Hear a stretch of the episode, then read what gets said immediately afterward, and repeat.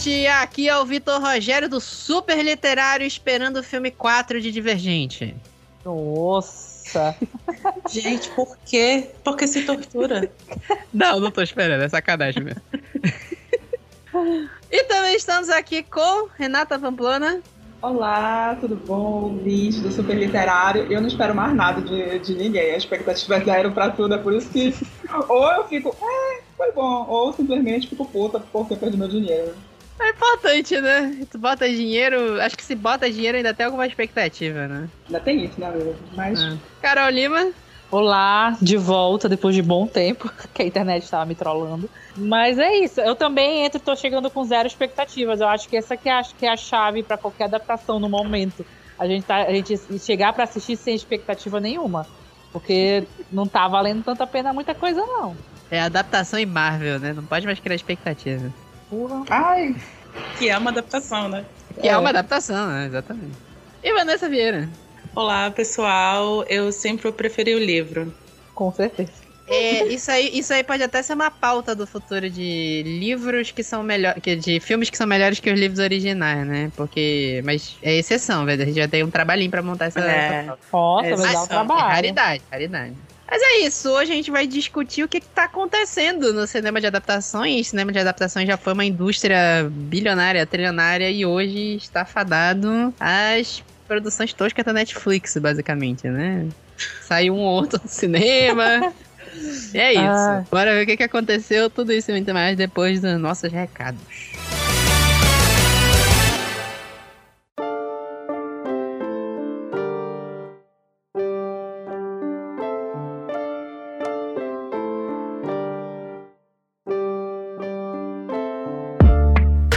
Fala pessoal, vamos para os nossos recados de hoje. Sempre lembrando para vocês seguirem a gente em todas as redes sociais: Instagram, Twitter, Facebook, TikTok, Kuai e YouTube. Finalmente, quase acabou o ar. Sigam a gente em todas as redes sociais para ficar sabendo tudo sobre o nosso conteúdo mais recente e para ficar sabendo das novidades e também às vezes de promoções, principalmente no Twitter promoções. Se quiser ficar sabendo, é só seguir a gente lá. Lembrem sempre que você está escutando um podcast que é totalmente voluntário, que não está ganhando nada, nem tem patrocínio, infelizmente. E você pode ajudar a gente compartilhando esse podcast com seus amigos, indicando o podcast para pessoas que não escutam podcast. Olha aí, o Super Literário pode ser a porta de entrada para o seu amigo começar a escutar podcast. Que tal tentar? Indica a gente, por favor. E se você tá escutando a gente em alguma plataforma que pode dar nota, tipo Spotify ou Apple Podcasts, vai lá e dá cinco estrelas pra gente agora, por favor. Agora, dá o pause e vai lá dar cinco estrelas. Obrigado. Lembrando que você pode dar reviews, dicas, sugestões e críticas pra gente no, no e-mail revistasuperliterária.gmail.com ou também na DM de qualquer das nossas redes sociais. E se você está interessado em divulgar o seu projeto de literatura, crowdfunding, catarse, lançamento de livro, manda pra gente no e-mail revistasuperliterária.gmail.com. É sempre bom destacar que projetos, coisas específicas de projeto, de lançamento, a gente só recebe pelo e-mail mesmo, porque senão a gente vai se perder nas redes sociais. Tem gente que manda lá pelas redes sociais, a gente vai acabar ignorando mesmo. A gente, a gente- às vezes a gente nem vê que chegou. Então, se quiser ajuda com a divulgação mesmo, manda no e-mail, manda um release bonitinho pra gente. A gente recebeu um e-mail do podcast retrasado. O último episódio que saiu foi sobre Anéis de Poder e o retrasado foi sobre Guilty Pleasures. Olha aí, fazia tempo que a gente não recebeu um e-mail. A gente recebeu um e-mail aqui da Celine Almeida. Porque no podcast a gente tava falando sobre Guilty Pleasures. A gente acabou descambando pra falar de adaptações de games de luta pro cinema, né? Mas originalmente a minha sugestão era falar especificamente do Mortal Kombat de 1995. E ela destacou aqui que a gente foi se perdendo no papo e acabou não discutindo tanto de Mortal Kombat. E que ela achou que a gente ia comentar sobre a dublagem de Mortal Kombat de 1995. Que dublou, assim, várias coisas, né? O, o jogo tem vários destaques pra falas específicas, o finish him, esse tipo de coisa. E algumas dessas coisas foram parar no filme. E a versão dublada ficou uma beleza. Vou voltar pra vocês escutarem aqui. A primeira, a principal, né, que é quando o Liu Kang luta contra um monge lá do, do templo lá do Shang Tsung. O, Shang, o, o Liu Kang vence, o Shang Tsung chega perto do cara, suga a alma dele e fala. Fatality. E na versão dublada acabou ficando. Fatalidade. É, né? Que maravilha, né, gente? E na batalha final entre Liu Kang e Shang Tsung tem a, a grande fala do que é comum no jogo, quando você faz uma, uma luta muito boa contra o adversário, não toma golpe. Flawless victory. Que na versão dublada ficou. Vitória limpa. É isso, né? Ficou uma beleza essa dublagem, né? É, é, é, Mortal Kombat de 1995 já é um Guilty Pleasure. Dublado é em dobro. É isso. É isso, pessoal. Se vocês quiserem mandar e-mail pra gente, vocês veem que a gente comenta aqui.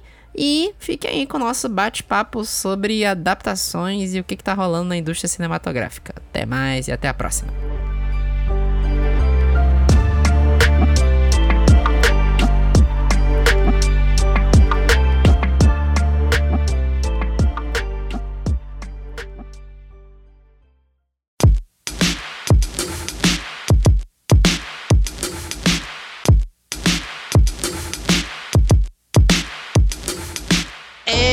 Cinema de adaptação, ele é um negócio que existe desde que o cinema é cinema. Assim, eu, eu tava montando uma pauta de um, de um artigo que eu tô escrevendo pro site, que é sobre livros que já foram adaptados várias vezes, né?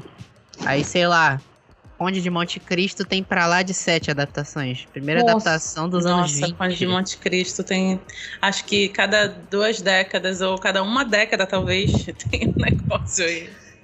É, ele, eles pegaram a onda do Conde de Monte Cristo de adaptar sem botar o nome de Conde de Monte Cristo. Você pega o, mote, né, daquela coisa da vingança, e aí... É. Alguém foi ferrado por uma galera e se alguém vai voltar e vai ferrar com todo mundo. Conde de Monte é. Cristo. Aí entra aí a Madrasta, a novela da, da Televisa, outro lado do paraíso, da Globo, é isso. Revenge. Revenge. Revenge é um conde de Monte Cristo da vida, mas é bem isso. É, aí eu peguei também. Eu acho que eu, a, até onde eu consegui pesquisar, o livro mais adaptado é Os Três Mosqueteiros. Que até teve uma adaptação nova agora. Que já tá pra lá de 10 adaptações já. Isso que eu não tô contando série também. Que volta e meia produzem uma série de filme, etc, né? Mas assim, a adaptação é um negócio que é intrínseco ao cinema. Desde que o cinema começou lá no início do século XX, é, a galera produz adaptação. E eu, assim, como leitor, como todo mundo aqui é leitor, leitoras. É... O que é isso, gente? O que é ser leitor? Faz tempo que eu não sei o que é isso. Carol não lê desde o passado. oh, meu Deus. Só leio fanfic. Bom lá. Mas um dia a gente leu. É isso. É. Eu também não tô nenhuma maravilha, não. Dia, um dia a gente leu. Mas assim. Afinal, estamos no super literário, galera. Afinal, estamos num site chamado Super Literário e eu não curto Senhor dos Anéis. Como periodicamente a, a, o público gosta de lembrar. Mas enfim. É, mas é isso, eu, eu acho que na cabeça do leitor existe essa mística do eu queria ver esse livro que eu gosto pra caramba nas telas do cinema ou na tela ah, eu geralmente não quero ver não, gente. Eu geralmente não quero ver. Eu gosto de não, eu prefiro que ninguém adapte aquilo ali porque geralmente vai ser ruim. Ou vai ser bom, e o que for bom ainda não vai estar à altura do que é uma leitura. Não porque tem que ser, ou por nada do tipo, não, não tô falando por preciosismo, mas é porque o que a gente ativa quando tá lendo um livro não é a mesma coisa que a gente ativa quando tá vendo um filme, tá vendo uma série. Então, Exatamente. assim, eu prefiro ficar ali quentinha com meu livro e eu tô satisfeita, assim, eu acho que isso que é um problema. É porque vira uma, quando vira uma indústria, a coisa, né, caga toda. Mas, tipo, tá tudo bem um livro ser só um livro, galera. Nem tudo precisa ser adaptado. Chega, Exa Exatamente. Eu, eu acho que é uma indústria que se retroalimenta, né? O, o, a indústria dos, dos best-sellers, né? Os livros que tem que vender milhões de cópias. E aí vira um Sim. filme no futuro, e aí vende o filme, e o filme vende mais livro, e aí o autor escreve mais livro. Isso mesmo, Cassandra Clare. E sei lá, cara. É, eu, eu, eu. Entra aquela coisa que a gente sempre tem que discutir quando a gente fala de livro, cinema e quando a gente fala de mercado, né? Ainda é arte, nunca vai deixar de ser arte. Mas o que que acontece com a arte quando ela bate de frente com o capitalismo, né? Ih, com as mega produções. É acaba que a gente vive meio que tá tendo hoje, que parece que todas as mega produções da época de ouro das adaptações estão tendo que voltar para poder ter dinheiro de novo em adaptação. É, né? verdade. Tá voltando aí o Ai, meu Deus, como é o nome do menino lá, do ladrão de raios? Esqueci. Percy Jackson. Jackson. Não, mas o Percy Jackson nunca veio, né? Tentaram. Não, mas, mas, sim, mas, mas, lucrou um taquinho ali. Aí tá voltando Percy Jackson.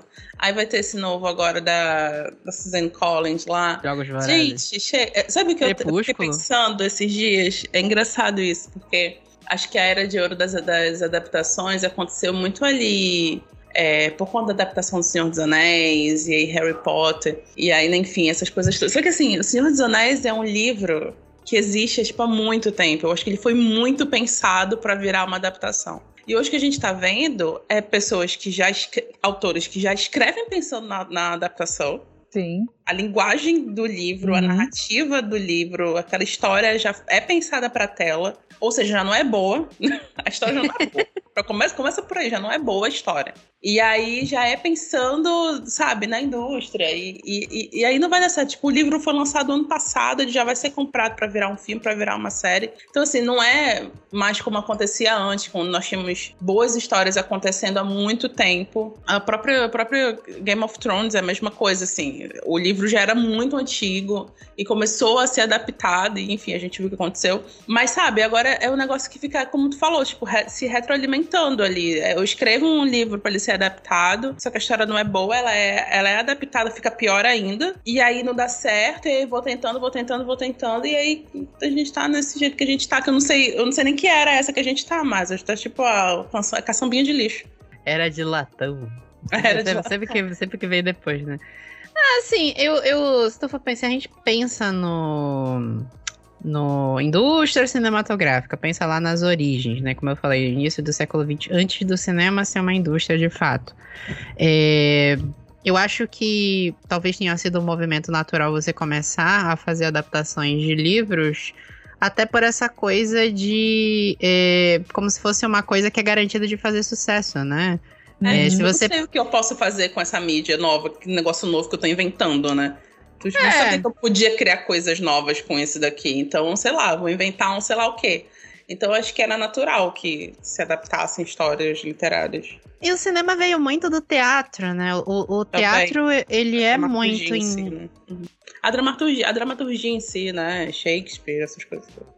É, o teatro ele tá muito intrínseco à literatura, tanto que tem muita peça de teatro que é publicada como livro. Isso, é isso também se retroalimenta, né? Muito livro que vira peça de teatro. É, então, talvez lá atrás seja, enquanto cinema, uma nova forma de arte que a gente não sabe aí do que, que a gente vai produzir para isso aqui, mas as, as pessoas querem ver. Parece óbvio você pegar um clássico Drácula da vida, Conde de Monte Cristo, Três Mosqueteiros, Romeu e Julieta, Orgulho e Preconceito é outro livro que já foi adaptado 65 milhões de vezes. Então, é, parece um movimento óbvio, né? E ao longo de cento e poucos anos de cinema, a gente foi vivendo essas altas e baixas de adaptação, mas, não sei, isso é uma visão muito própria minha, eu, teria, eu teria que parar e observar. Eu tenho a sensação de que, assim, adaptação nunca foi a coisa mais espetacular para se ganhar dinheiro com cinema até Sim. Senhor dos Anéis. Sim. Eu não sei se eu, se eu tô enxergando isso meio errado. Tinha alguma coisa de adaptação de livro muito grande, assim, até Senhor dos Anéis? Acho que não, ou tinha. Não tinha, porque, assim, tu tem que pensar que. De quem era a produção? Eu sei que foi a Warner que comprou. Warner New Line. A New é. Line, exatamente. É. A New Line foi, foi o maior investimento da New Line. Tanto que os filmes foram feitos inicialmente todos os três de uma vez. É. E depois eles foram regravados, mas tipo, pro, pro, da, da, primeira vez foi liberado 100 milhões. Liberar 100 milhões para fazer um filme era completamente incabível nos anos 90. É. E, tipo, tudo começou a ser gravado em 98, se eu não me engano. Não, 97, a é. pré-produção começou. Para chegar em. Aliás, 97 não, tinha 97, que eu tinha visto uma foto, mas enfim. E isso, tipo, é, essa, é porque chegou a grande produção que foi um. Foi, foi uma chance, né, que, que eles deram, porque vamos ver se vai dar certo. Porque era um elenco de. Tinha algumas pessoas que já estavam na indústria há muito tempo, que eram muito talentosas, muito conhecidas, e algumas pessoas estavam no hype de Tyler. É. E tinha outras pessoas completamente desconhecidas, Orlando Bloom.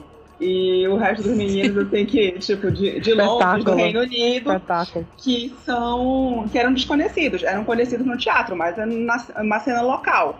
Hollywood não conhecia. Então era uma coisa de tipo, se nada der certo pra Hollywood, esse filme vai bombar em parte da Europa e com certeza ali no, no meio do leste asiático. Era essa a aposta. Deu certo, foi É. lindo, foi maravilhoso. Tanto que a Warner depois comprou. Mas, tipo, sabe? Poderia dar Antes muito disso, errado. Poderia dar muito errado, como outras adaptações daquela coisa. Ah, eu acho que a economia tava, tava muito fodida na época também. A gente tem que parar pra considerar isso, assim como está agora. E só que Uhum. agora a gente tem um, um outro negócio para considerar que são streamings, que é rede social, que se você não tiver número suficiente em rede social, você não parece que não bomba e é, são outros conceitos de ai, vai dar certo. São as expectativas a um milhão.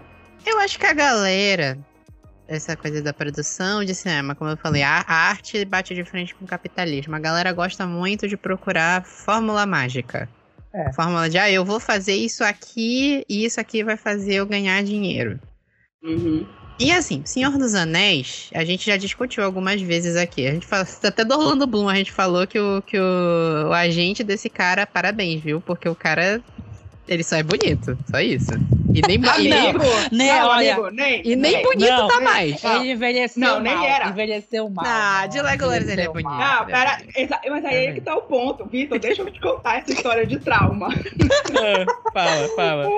99, eu absolutamente apaixonada por aquele lourinho magrelo. Claro!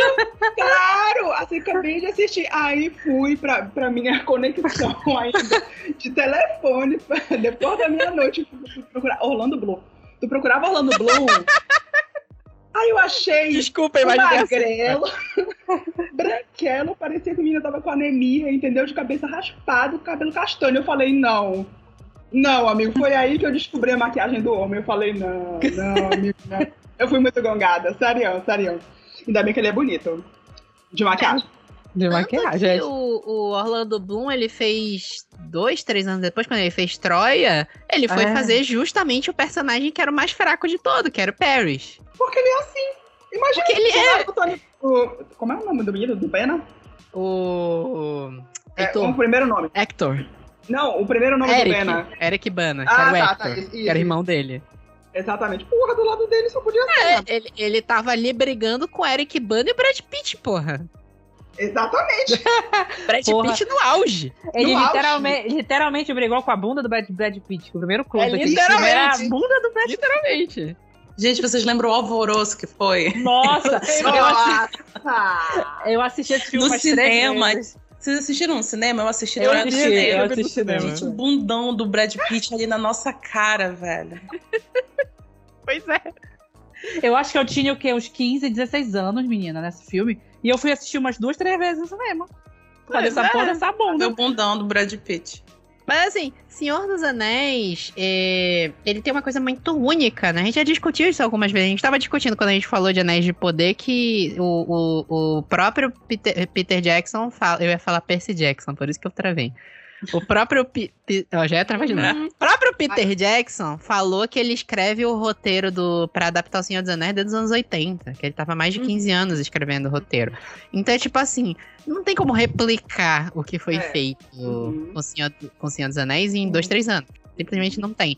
Mas, isso que a Renata falou é isso. O Senhor dos Anéis foi um tiro muito no escuro. Foi 100 milhões de reais. Isso pra galera ver Não, hoje. de assim, dólares. De, dó- é, de, de reais é, dava 100 reais. 100 dólares. Né? Por aí. 100 milhões de dólares, né? A gente vê, volta e meia assim, sei lá, eu vi uma notícia hoje dizendo que a Pequena Sereia tem que fazer 650 milhões de dólares pra se pagar. Hoje em dia, a gente vê essa quantidade de dinheiro, mas isso em 90 e tanto, 98, 97, que é quando a, a, a produção tava todo vapor, era um bilhão, cara. É. Era tu pegar um bilhão e dar aqui, olha, faz um filme. E eu já, eu já vi um Tá ficando documentário. impraticável, né? Tá ficando impraticável esse cinema. Eu, eu acho, é a minha aposta, a minha teoria, vai ficar cada vez mais impraticável é, produzir esse tipo de cinema megalomaníaco, sabe? Uhum. Porque a economia não dá conta de é, o consumidor, É. né? O poder de compra do consumidor não é o mesmo, né? O capitalismo tá ferrando todo mundo. A gente não tem mais grana para gastar no cinema como a gente tinha antes. Né, É. que o cinema você conseguia ir, né, sei lá, uma vez, duas vezes, sei lá quantas vezes por mês as pessoas iam no cinema antigamente. Sim. Você conseguia separar um dinheiro para lazer assim dessa forma. Hoje ao cinema é você tem que, é, sei lá, Uma cê- vez no mês. E olha lá. e olha, e olha, assim. Então, tipo, virou evento ir ao cinema, né? Então, como é que você precisa que um filme da Disney, da Pequena Sereia, é, lucre 600, quase, quase 700 mi- é, milhões para se Pra pagar? se pagar, é, é pra se pagar. É um por todos, D'Artagnan. E todos por um.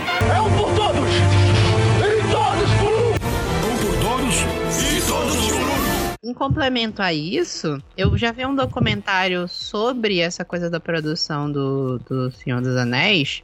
Eu não sei se vocês lembram de um filme que passou muito na sessão da tarde que chama Ilha da Garganta Cortada. Vocês sabem qual é Sim. esse filme? Que é o com a Sim. Gina Davis, tem até o cara do Stranger Things lá, o Matthew Bodini, Sim. que é um filme de pirata, Hum. que era o que se tinha de filme fantástico, pra se dizer, né? Porque assim, o Senhor dos Anéis, além de ser uma adaptação, além de ser um o nicho da adaptação, ele também era o nicho da fantasia, que nunca tinha feito tanto sucesso. Sim. E eu lembro que na época. Eu lembro que na época não. Eu vi nesse documentário o pessoal falando que na época. O Senhor dos Anéis meio que era o tiro da Ilha da Garganta Cortada, porque a Ilha da Garganta Cortada foi um filme também que investiram muito dinheiro, não fez sucesso e faliu a Carouco, que era um grande estúdio de cinema nos anos 90. E o estúdio fechou depois desse filme porque o filme não deu retorno. Então eles tinham que era tipo assim, a New Line resolveu acreditar muito nesse filme e meteu o tiro único, se não der certo a New Line fecha. Era nesse nível. Uhum. E juntou mais uma coisa também que se chama 11 de setembro, né? O, Senhor dos Uhum. Anéis é um pouco antes disso o lançamento. Mas o, o 11 de setembro, antes do 11 de setembro, se vocês lembrarem dos anos 90, o que bombava de cinema muito era filme de conspiração, filme de espionagem, esse tipo de coisa. Que foi uma coisa que a galera resolveu evitar no cinema depois do 11 de setembro. E resolveu investir mais no lúdico, no fantasia. Eles resolveram em- é, evitar aqueles filmes de mega destruição, tipo Independence Day, que fez muito sucesso também. E, assim, Senhor dos Anéis, eu enxergo que foi uma, uma conjuntura de coisas que fizeram ele dar certo. Foi um tiro que deram no escuro, um agente ali do Orlando, Brum, Orlando Bloom que olhou a cara dele magrelo daquele jeito e enxergou ele de Legolas, não sei como. É, alguém que, porra, bora investir em fantasia, porque o 11 de setembro a, a galera não quer ver isso, não quer ver conspiração, não quer ver gente morrendo no, com guerra no, no cinema. E acabou que foi aquele sucesso, que combinou no Retorno do Rei ganhando 11 Oscars, né? E, e na- escapismo, né? Assim, eu acho que eu acho que tem um negócio que é isso, tipo, a a galera pegou uma parada que foi um fenômeno, porque é isso, né? Senhor Anéis foi um fenômeno. Não é um negócio que, tipo, óbvio, pode, um fenômeno pode apontar um caminho de mercado como um de fato apontou, mas é um fenômeno, ele não vai se repetir, né? Tanto que não se repetiu, tá aí, Anéis de Poder, tentando Nossa. aí, né, 20 anos depois, tentando reviver esse hype e não deu conta, né? Não tem, e, e não foi. E assim, o bilhão do Amazon Prime não resolveu isso, não a grana não resolve é, o que significa um fenômeno, né? Que é um fenômeno que foi um fenômeno literário, né? Que é indiscutível, redesenhou o que é fantasia, enfim, no mundo. E foi um fenômeno cinematográfico, assim, isso não vai se repetir. Óbvio que aí a gente tem Harry Potter, que é um outro fenômeno, mas que é, é um fenômeno parecido com o Senhor dos Anéis, mas ainda assim não é o mesmo fenômeno, né? É um tipo de coisa diferente. Acho que Harry Potter também tem muito a ver com, com a própria geração em si, a forma como os livros foram escritos. É, tem muita coisa, assim. A galera fica tentando descobrir um Senhor dos Anéis aí o tempo todo e não vai rolar, galera. Eu acho que esse que é o recado, não vai rolar. Eu, eu tenho a sensação que o pessoal tá tentando achar o novo Senhor dos... É, Na verdade, assim, não o novo Senhor dos Anéis, né? Mas toda vez teve... acontece isso, né? Veio o Senhor dos Anéis e fez um mega sucesso. Eu até peguei aqui. Cada filme do Senhor dos Anéis não chegou a 100 milhões de orçamento. o Sociedade do Anel, 93 milhões. Duas Torres, 94. Sociedade... O O Retorno do Rei em 94 também. O Retorno do Rei deu 1 bilhão de dólares. Uhum. 1 bilhão 147 mil. Foi quase 11 vezes mais que o orçamento. Sim. O Sociedade do Anel, que foi o mais fraquinho de todo, é 898 milhões, que era, era uma grana inimaginável na época. Sim.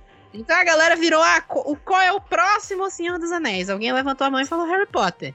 Pega, o que, que é? O que, que tem de fantasia aí agora que tá bombando na literatura? Ah, é, tem esse tem esse bruxinho perdido aqui que, que a, a autora que vai escrever a, a roda ainda, na época tinha dois, três livros no máximo, e É. bora ver no que que dá. Aí passou Harry Potter, qual foi o novo Harry Potter? Obviamente, guardado as devidas proporções, que eu considero que não tem nada a ver. Mas na época que lançou Crepúsculo, a galera falou, não, esse é o novo Harry Potter.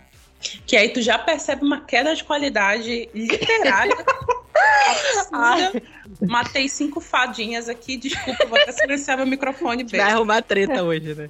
Não, mas é, eu acho, que, vem. eu acho que esse que é o erro do povo.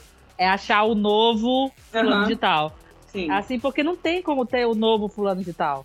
Assim, é, porque querendo ou não, mesmo que ah, teve uma super produ- produção, um baita de um investimento, mas ele teve um, um trabalho orgânico entre o público dele muito grande que pra tipo, achar um novo que dê tudo isso é muito difícil. É muito fácil uma coisa hypar muito grande, assim, no lançamento, independente do que for, mas não mantém essa constância. O que, que adianta? Ter uma coisa que não vai manter essa constância sempre. E aí, por isso que nunca acham um novo fulano de tal. Nunca vão achar o novo Senhor dos Anéis, nunca vão achar o novo Harry Potter, nunca vão achar o novo Crepúsculo e por aí vai. Então, assim, é bem. é- é- eu acho que é isso que é o problema da- do- da- das adaptações hoje em dia. Teve um boom muito grande que tudo era adaptação. Tudo era adaptação. Só que chega um momento que, assim, tipo, o que adianta de fazer 500 mil adaptações, sendo que uma vai prestar? Aí é complicado. Aí tu resumiu a Netflix, né? Exatamente. É, mas é porque aquela uma que vinga, ela, ela, ela justifica todo o investimento nas outras que não deram certo. Porque É. quando vinga, vinga muito, entendeu? Isso é muito o que a gente tava falando, a arte versus capitalismo, né? É, a gente teve uma sequência. O negócio também foi isso, né? Eu não sei se. eu- não dá pra explicar exatamente o que, que aconteceu, mas a gente teve uma sequência de sagas bombadas, né? De Sim. literatura. Teve Sim. Senhor dos Anéis, aí logo em seguida teve o Harry Potter, que assim, Harry Potter não se compara com o Senhor dos Anéis em sucesso. Acho que em qualidade de filme também. Na época que eu era fã de Harry Potter, é, eu lembro de ser. Faz muito tempo que eu não vejo os filmes também, tá? Mas eu lembro de naquela época eu já não gostar muito dos filmes. Dos filmes já não ter. De considerar que eu já achava os filmes meio toscos, do roteiro ser ruim, por aí vai. Porque, tipo assim, tu pega pra ver O Senhor dos Anéis hoje, é mais bem feito que o Hobbit. É mais bem feito que Anéis de Poder que saiu ano Nossa, passado. total. Total. Mas isso é aquela velha discussão, né, de, de tecnologia, né, e como o Senhor dos Anéis ainda usou muito Efeito, efeito prático, é, tem muita É. essa coisa. Só que a gente tá falando, só que eu acho que eu acho que o negócio do Harry Potter, talvez, é que assim, a gente tá comparando o Chris Columbus o com o Peter Jackson. Mas convenhamos, o Peter Jackson também não é lá o melhor diretor do mundo também, não. Vai, Não ele é tem melhor muita bomba na carreira mas dele. nicho, ele é. No nicho, ele fez o nome dele, entendeu? Ele Eu criou uma que não. estética, ele criou tecnologia para que essa estética fosse possível. Tipo, obedecendo, mais uma vez, obedecendo as devidas proporções também. Ele é meio que o George Lucas dessa, daquela era, pequena era. Era, era justamente isso que eu ia falar. Eu considero o Peter Jackson um George Lucas mais à frente ali. O Total. George Lucas é, ma- é mais velho que ele, né? Porque assim, o George Lucas fez muito sucesso com Star Wars. E ele é um diretor de merda. É um péssimo Ah, diretor. E é, e é um filme, e é filme de tiro. Eu não sei se vocês É já viram o THX, a, a época que eu tava cinéfilo de meu Deus, vou descobrir o passado do diretor. Tem o THX, que é um filme do. É THX mil e alguma coisa, que é um filme do. THX 1138. É isso. É esse eu, eu não lembro agora se é dirigido pelo. É, dirigido mesmo, mas é roteirizado por ele também. Foi o primeiro filme dele. É horroroso. Horroroso. Horroroso. Aí eu tava- a gente até falou de, em Anéis de Poder, eu falei isso do Peter- quando a gente discutiu os Anéis de Poder, do Peter Jackson. Tem dois filmes do Peter Jackson que eu considero bons. Que é a tri- dois não, né? Que a trilogia Senhor dos Anéis são três filmes, né? E Um Olhar do Paraíso.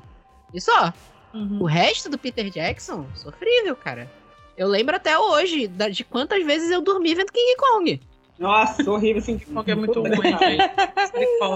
É muito ruim. Então, tipo assim, não, não tem exatamente. Eu, eu acho que não tem exatamente a ver com qualidade, porque o Chris Columbus também não é ruim. O Chris Columbus tem muito clássico. Não, ele tem clássico, mas ele tava ali só pra fazer o que a Warner queria. Sempre. né? Não Ele não sei. tinha uma visão pro filme, de verdade. Eu não Eu acho sei que a questão de dizer. Harry Potter é muito essa, assim. A único, o único diretor que foi ali tentou ter uma visão criativa sobre aquilo foi o Afonso Cuarón, que fez um. Cuarón, só. né? Galera, é, deu pra mim, entendeu? Muita, muita interferência. Ele falou na época que teve interferência, né? É, mas assim, não tem o que comparar. Harry Potter sempre foi tosco. Os, os filmes. É, eu acho que começou a cair muito naquela coisa que a gente vê a Marvel caindo hoje em dia de ai, tem que produzir um monte de coisa, tem que sair rápido, Uhum. tem que chegar logo, É. uma coisa em cima da outra. Porque assim, a gente vai elogiar pra sempre o Senhor dos Anéis e os efeitos de Senhor dos Anéis, porque eles usaram muito efeito prático. Muito efeito prático. Hoje em dia, aquela discussão que a gente até teve sobre Shang-Chi, que o Shang-Chi ia ser com muito efeito prático, e eles resolveram cancelar todos os cenários que eles iam produzir fisicamente, porque não ia dar tempo de produzir pro filme sair no cinema. Nossa, e como ia ser mais lindo ainda, né? Que Seria filme- muito que mais filme bonito. O incrível filme já é lindo. O filme é, É, mas que- incrível.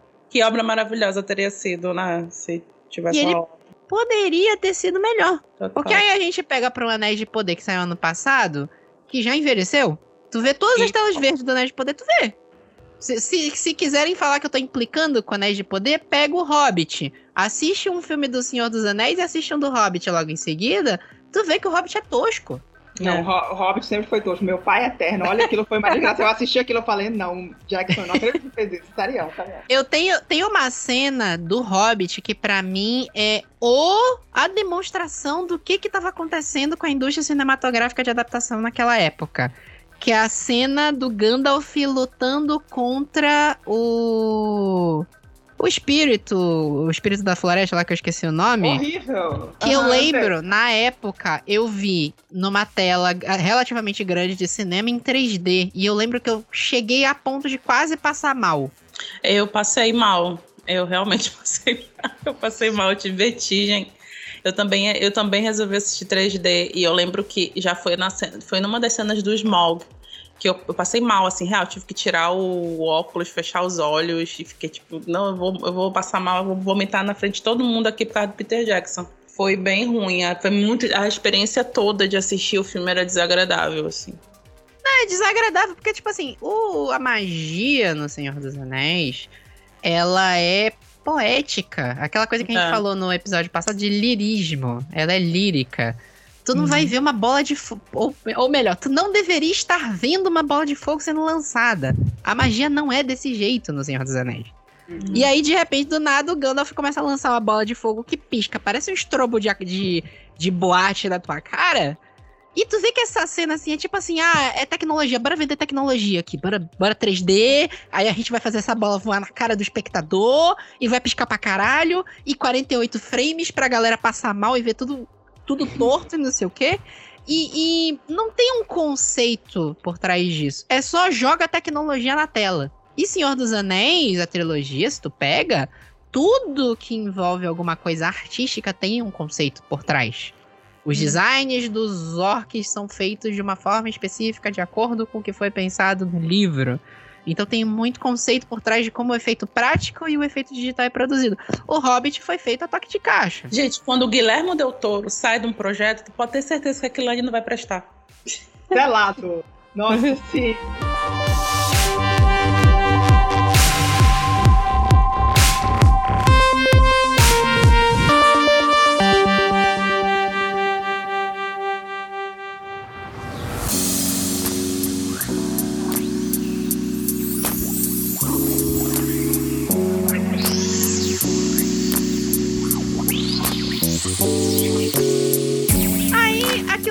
falou, né? Teve Harry Potter. Harry Potter teve aí os oito filmes, né? O último filme é dividido em duas partes. Eu, eu, eu tô falando aqui, mas eu juro, eu vi esses filmes todos no cinema. Eu não lembro mais. pra te ver, pra te ver como é, como é interessante isso. Eu Porque eu também. sempre falo, eu não, li, eu não li direito Senhor dos Anéis até hoje, eu nunca terminei de ler. E eu li, eu já fui fã de, de Harry Potter, falava que era o melhor livro que eu tinha lido na minha vida até ver, ler coisas melhores, aquela coisa, né? A gente é adolescente, por aí vai. Até ficar adulto. Até ficar adulto, né? E aí, tipo, eu- e aí, tipo assim, os livros do Harry Potter, que- os filmes do Harry Potter, que eu já fui fã dos livros, eu não lembro de nada. O Senhor dos Anéis, que eu nunca li direito na minha vida, eu lembro de detalhes dos filmes. Uhum. Que eu nunca vi tantas um vezes. negócio? É, Mas sabe que tem um negócio que eu acho aí que. E aí eu acho que isso é sintoma do nosso tempo mesmo, sabe? Não é só da indústria, não. Acho que é do nosso tempo mesmo. Que é esse negócio de tipo. é, Eu acho que a gente tem memória. Eu tava pensando sobre isso outro dia, assim. é, sobre esse negócio de maratona, né? Eu não maratono mais nada, assim. Parei de maratonar as coisas porque eu comecei a pensar nas séries antigas que eu assistia, que eram semanais e tudo mais. Assim, eu não tô nem dizendo que eu assisto só um episódio por semana das séries. Eu assisto mais de um episódio por semana, às vezes assisto vários e tal. Mas é, eu consigo me lembrar com detalhes, absolutamente com detalhes de, sei lá, cada episódio que eu assisti de Lost, por exemplo, que aconteceu, sei lá, há quase 20 anos. E, mas, sei lá, Sweet Tooth, por exemplo, que eu assisti duas semanas atrás, eu não lembro mais nada. Eu não lembro mais. Sweet Tooth também é uma adaptação, inclusive, né? Sim. Eu não lembro, não lembro mais o que aconteceu. Quando eu comecei a assistir a segunda temporada, eu falei, meu Deus, tem que ver um recap da primeira, porque eu não lembrava mais o que tinha acontecido. Porque é isso, na, na maratona a gente perde muito. Então eu acho que o Senhor dos Anéis fica muito. É, primeiro que esses filmes foram lançados, né? Tempo. Então, o Harry Potter também tem um pouco isso, porque assim, foram foram oito anos, ou mais de oito anos, na verdade, né? Todo ano a gente tinha um reforço daquela história no nosso cérebro. Então, o tempo todo, óbvio que né, não vai. Um filme que é só um filme, não vai ficar, né? O reforço desse filme não vai ficar igual. Mas eu acho que é um sintoma do nosso tempo, esse negócio de tem que ir pro próximo, sabe? O tempo todo tem que ir pro Uhum. próximo. Então, assim, a gente não tem Próximo tempo. conteúdo. É o É. próximo conteúdo, é o próximo, é o próximo episódio, é o próximo livro, é a próxima série, é o próximo filme. Então, assim, a gente não tem tempo para absorver as coisas. O Senhor dos Anéis, tu, tu tinha uma experiência no cinema e aquela coisa era arrebatadora, porque era poética, porque era lírica, taraná, taraná. E, e tu sabia, mas além disso, era muito óbvio, era muito claro para todo mundo que assistia aquilo que aquilo tinha sido feito por muito tempo.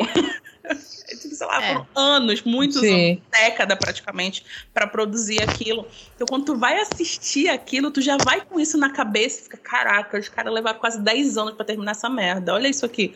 E aí tu assiste com outra cabeça. Tu vai assistir uma adaptação mais simples da Netflix, tu sabe que foi feito três meses.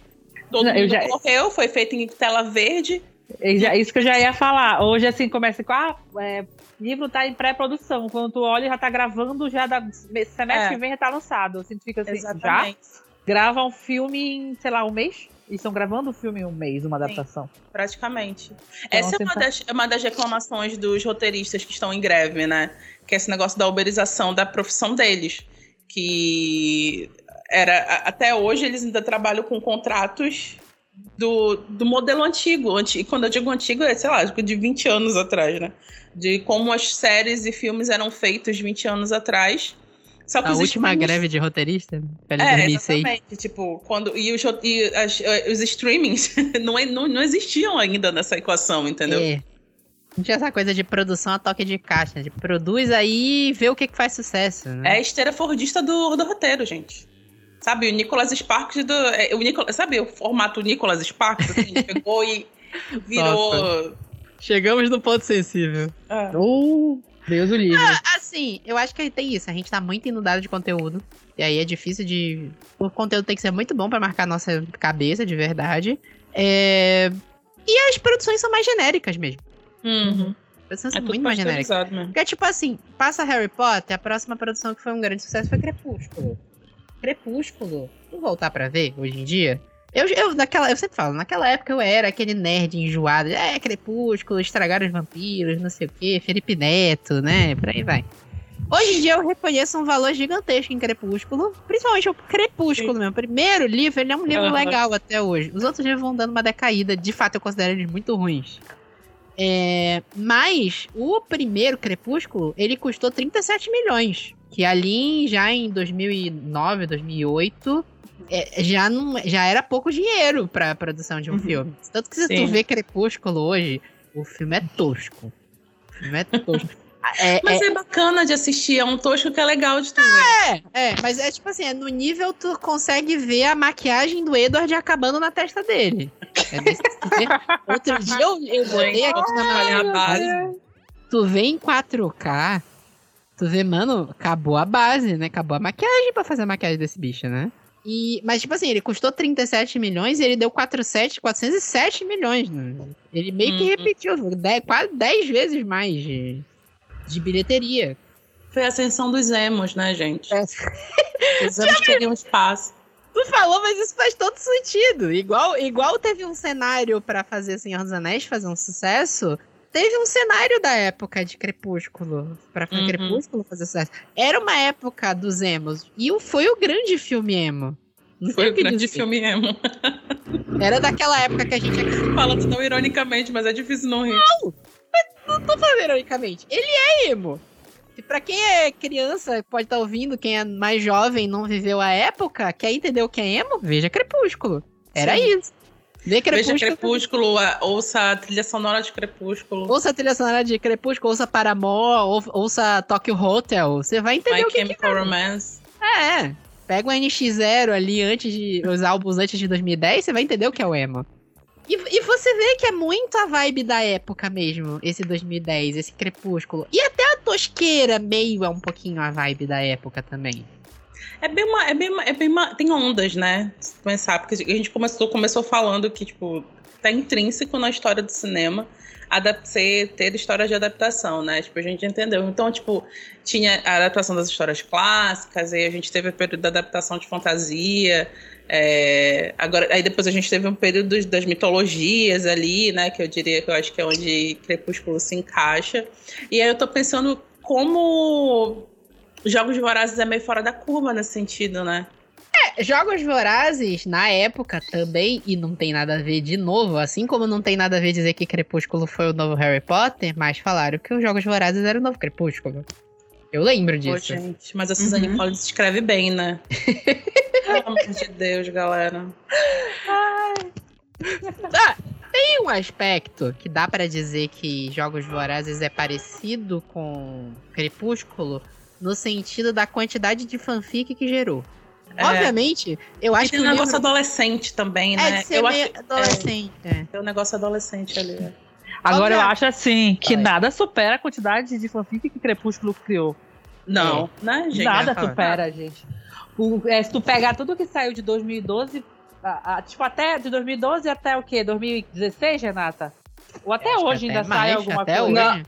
Até hoje. Até hoje, Até ainda hoje, né? tem muito, mas auge mesmo foi entre o, entre Lua Nova e até 2013, porque aí É. começaram a ser, a ser publicados os livros É. que, é, que derivaram. Nossa, é muita radiação, menina, muita coisa. Puta que pariu. Era muita coisa ruim. Mas a gente lia, adorava, era assim perfeito. Hoje em dia, não consigo nem folhear a página. Mas se tu pensar bem, a, a- grande mega saga que veio depois do Crepúsculo foi Jogos Vorazes, que foi um É. sucesso. Pra mim, assim, pra mim rivaliza com o Senhor dos Anéis em qualidade de, de adaptação, sabe? Também acho. Também É, acho. são, são quatro filmões, assim, é muito bom, é muito bem feito. E botou o nome da, da, da, da Jennifer Lawrence pra Uhum. jogo no mercado, né? A mulher virou Oscar winner, né, gente? Sei lá, pouquíssimos anos depois de Jogos Vorazes. É bizarro. Não, quem, quem pagou o contrato dessa deve ter sido nível. Obviamente, ela é muito mais talentosa que o Orlando Bloom, né? E muito mais bonita também. Mas deve ter sido no mesmo nível. Pagaram o E o troco de agente? O O agente. agente. Cara, No primeiro filme pagaram um troco de pinga pra ela e contrataram até o último. E ela foi até o final recebendo troco de pinga já bombada. Peraí, peraí. Hum. Quero falar da minha mulher rápido no negócio. Vai, Que a. Jennifer Lawrence foi indicada ao Oscar, ao, ao Oscar de atriz coadjuvante antes de Jogos Vorazes. Quando Ah, é ela verdade, foi sabia não. indicada, não sei o que da Foi. alma, né? Eu é. Inverno da Alma, uma coisa assim. Inferno da alma, exatamente. Nossa, esse filme é maravilhoso. Só assiste uma vez, porque é depressão completa. completa. É. Mas é maravilhoso. Meu Deus.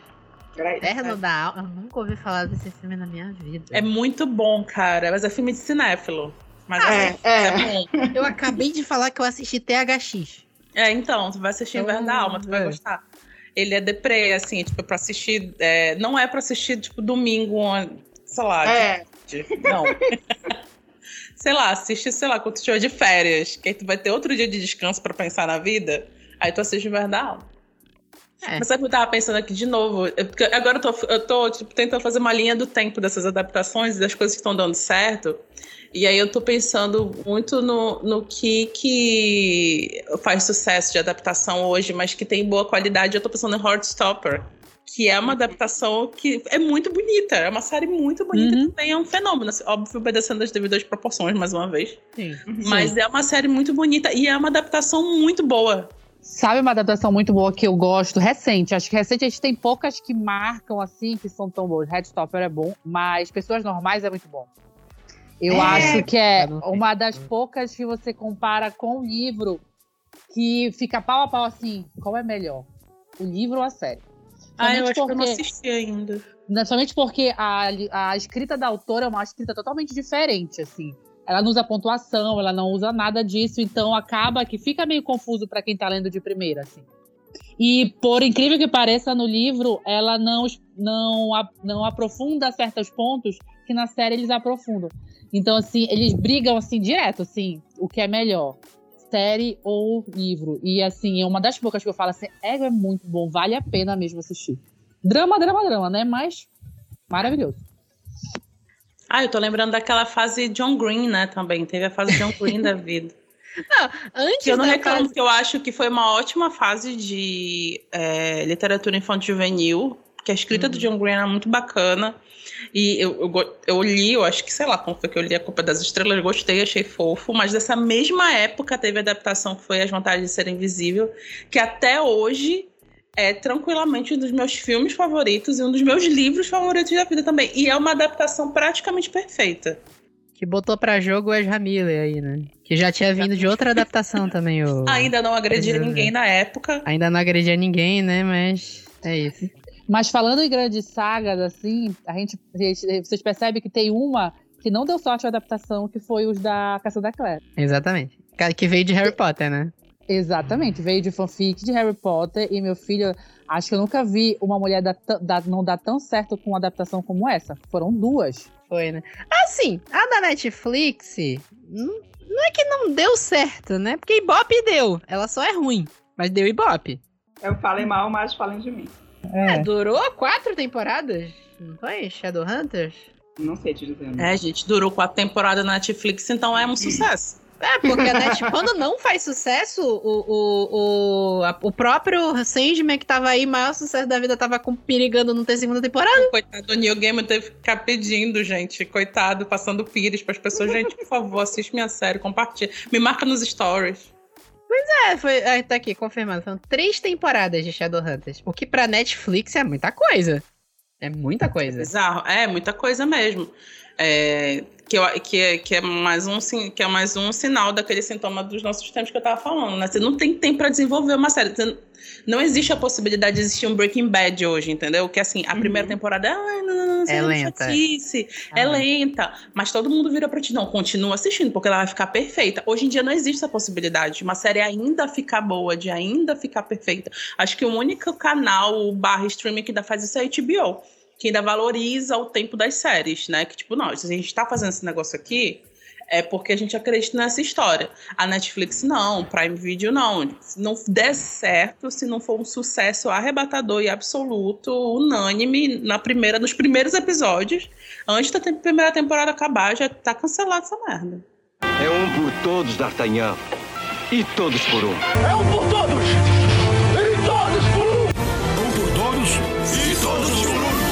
É, mas é, é interessante que tu citou aí o, as vantagens de ser invisível, né?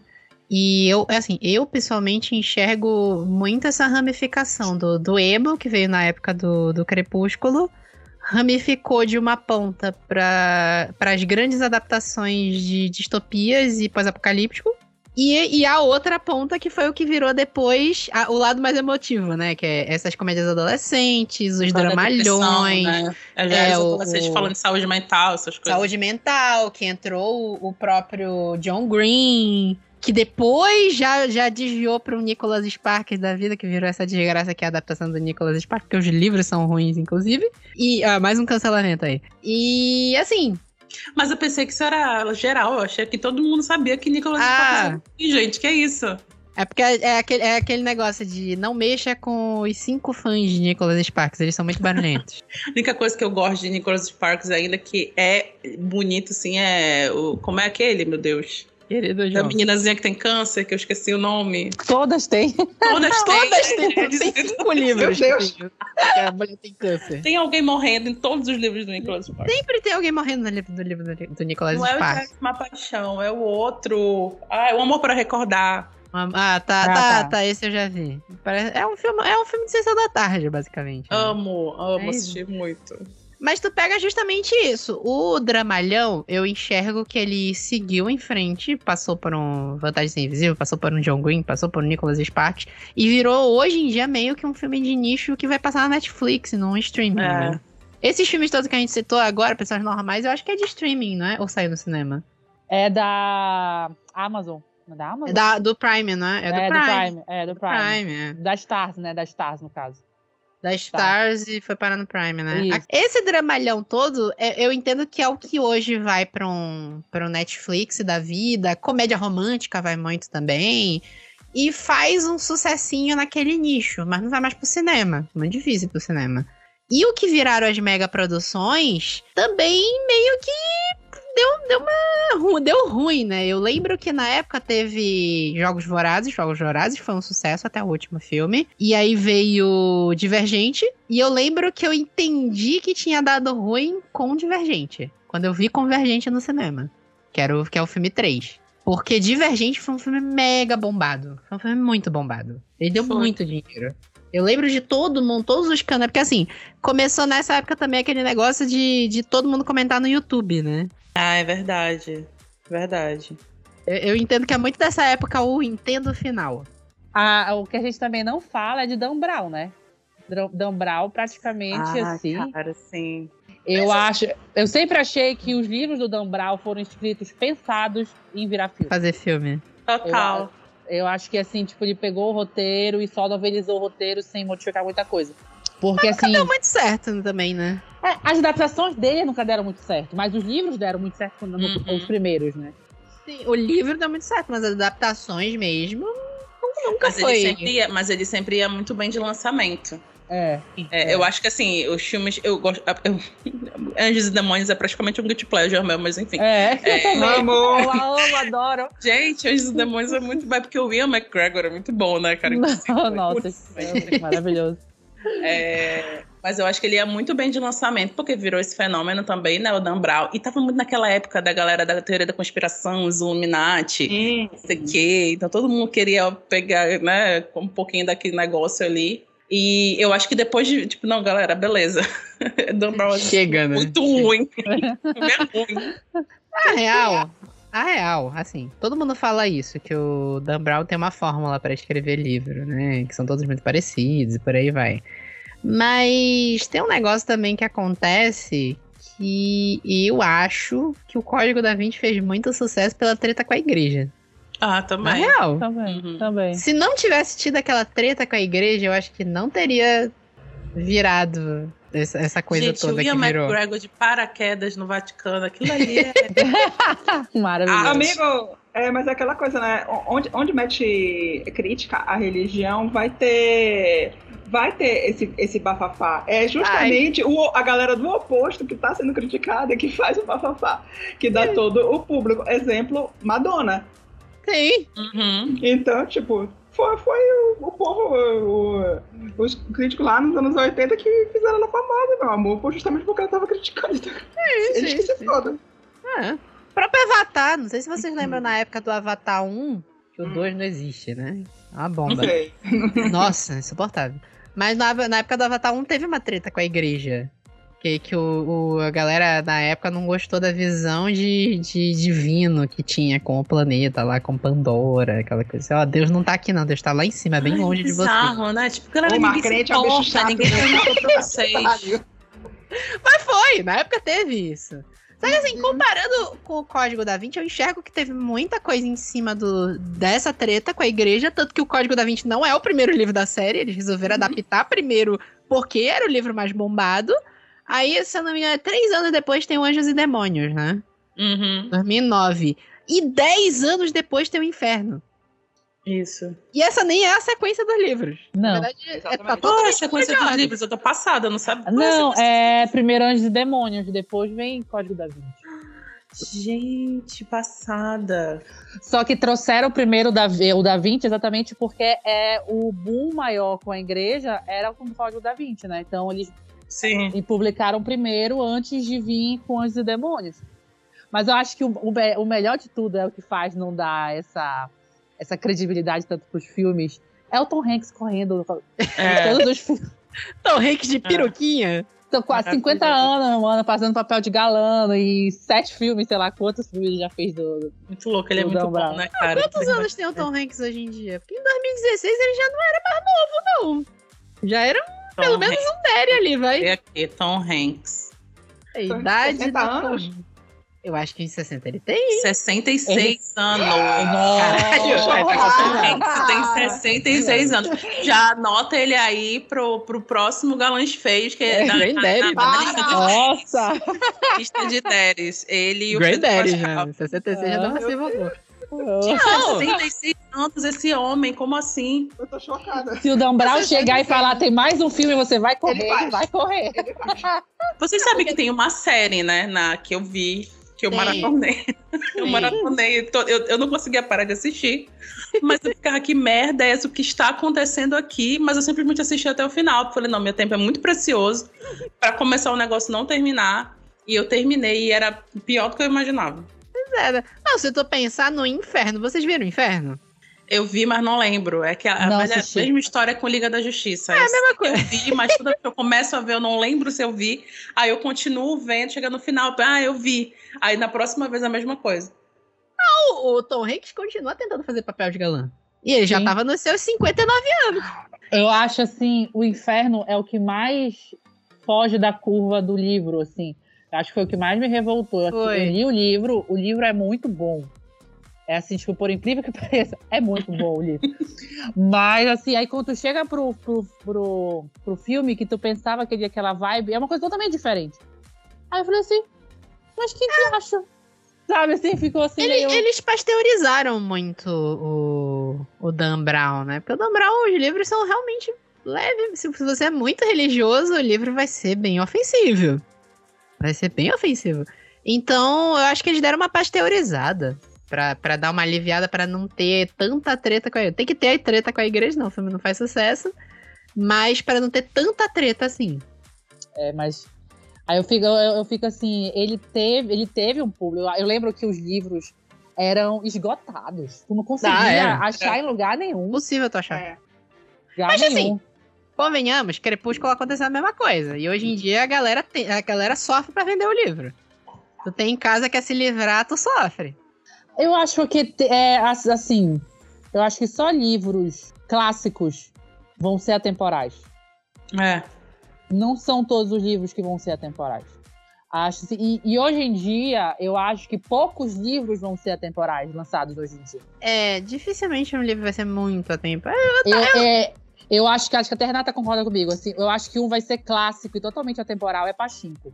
Tanto a adaptação Pachinko, qu- quanto o livro. É, são, assim, outro que a gente não falou, mas é uma adaptação muito boa. Muito boa. Uhum. E o livro é um clássico, aquele livro que tu lê assim, que tu que é tipo é de mudar a tua cabeça de uma certa maneira para para as coisas que tu lê, as coisas que tu pensa totalmente. é, é, ele assim modifica, ele, ele te modifica como leitor e como pessoa também. Então eu acho que ele é ele, ele tem tudo para ser um clássico. Se for divulgado, se for é, no caso valorizado como ele deve ser valorizado. É porque o Pachinko, ele passou muito pro que a gente tava falando de hoje em dia, o, o- a adaptação virou uma coisa muito de streaming, né?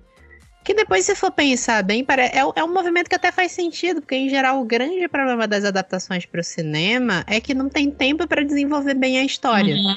Sim. Então tu pega e faz uma série, parece ser uma coisa óbvia tirando Anéis de Poder, que é, é assim, os Anéis tem coisa pra adaptar e a série ficou chata pra caralho. Só que quando o Pachinko vai pro Apple TV, o Apple TV sempre é mega produção. Eles sempre Uhum. botam uma grana fodida em tudo.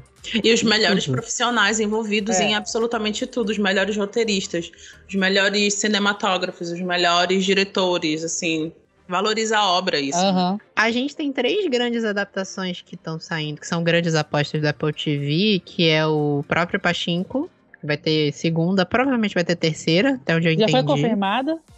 Não, segunda vai ter, tá confirmado. Terceira que eu, eu não sei se vai finalizar na segunda. Eu acho que ainda vão meter uma terceira, não sei. Ai, não, não, não é nem pra ter metido uma segunda. A realidade é essa, mas tudo bem. É. Aí o, o Fundação é a grande aposta da, da Apple TV em Ah, é verdade, ficção Fundação científica e fez um sucesso do caramba. Assim, eu gosto do livro Fundação e eu vi a série e até hoje eu tô assim, gente, eu preciso ver de novo pra eu dar uma opinião. Porque, tipo assim, Fundação é um negócio muito cabeça. É realmente difícil de entender. E a série teve que fazer adaptações porque é- era um livro, assim, semi-inadaptável também. Porque é um livro que passa ao longo de mil anos. A, a trilogia principal passa ao longo de, de mais de mil anos. E, e como é que tu mantém um personagem protagonista que, que daqui a. que de um episódio para outro desaparece? É- é- é- eles tiveram que fazer uma- umas adaptações com isso. Mas assim, no que eu consegui chegar numa conclusão, eu achei muito boa. E acabou de sair agora Silo, que é do Rio Ah, é, é verdade. Tem até a Rebecca Ferguson, é uma grande aposta do Apple TV Plus também, meio nessa pegada, né? Ficção científica, meio suspense. Eu enxergo hoje que essa. Porque assim, a gente falou lá dos Jogos Vorazes e aí foi pros distopias e pós-apocalíptico. Veio Divergente, veio Maze Runner e todos eles eh, veio uma sequência de flop gigante. 16 luas, Eragon, é, próprio Divergente, Maze Runner. Mas assim, teve um monte de adaptação flopada. Um monte, um monte mesmo de, de dar prejuízo assim de bilhão pros estúdios. E de repente a galera começou a ver esvaziar completamente esse, Hum. esse nicho de adaptação. Ah, é, é um dinheiro garantido, não é mais. E aí eu, eu começo. a- Por isso que eu falei, eu enxergo um movimento óbvio nessa coisa de virar uma coisa de streaming, de bora produzir série, bora fazer um negócio mais baratinho aqui, tirando a Apple TV Plus, né? Mas no geral, as adaptações que a gente vê são bem mais baratinhas. E apostar em coisa mais pé no chão mesmo, né? As mais caras, tipo a Apple TV Plus, eles apostam numa ficção científica da vida, num, numa distopia, num, e por aí vai. Mas quando tu vê essas adaptações de Tom Clancy, do, do Prime, por exemplo, são séries muito mais baratas. Teve o, o lá com Krasinski, que é aquele personagem clássico do Tom Clancy, que é o Jack Ryan. Uhum. É uma série assim, é boa. Uma série de. Como nunca fizeram do Jack Ryan, porque toda vez que adaptam o Jack Ryan, né? Já teve 65 Jack Ryans no cinema também. Já, já foi Harrison Ford, Ben Affleck. ele, daqui a pouco vai virar. o- Ele é o novo. Acho que meio que já é assim, né? O novo 007. Novo 007. E não tem nada a ver, assim, se tu pega pra ler Jack Uhum. Ryan no livro, é um livro de espionagem. E espionagem de verdade, não super espião. Uhum. É o o Jack Ryan literalmente trabalha numa mesinha. Tu não vê ele dando tiro. No- nos livros mais recentes, tu vê assim, aquela coisa. Tem um, tem um livro que ele vira presidente dos Estados Unidos, mas tem todo um negócio. Leva 30 livros pra ele virar presidente dos Estados Unidos.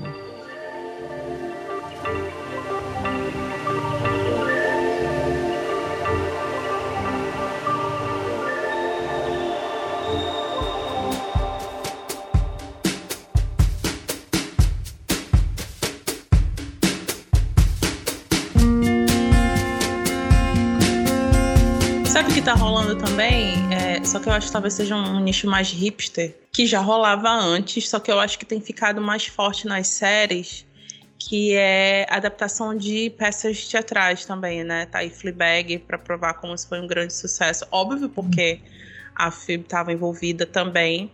Mas recentemente eu tenho assistido mais coisas no Star Plus.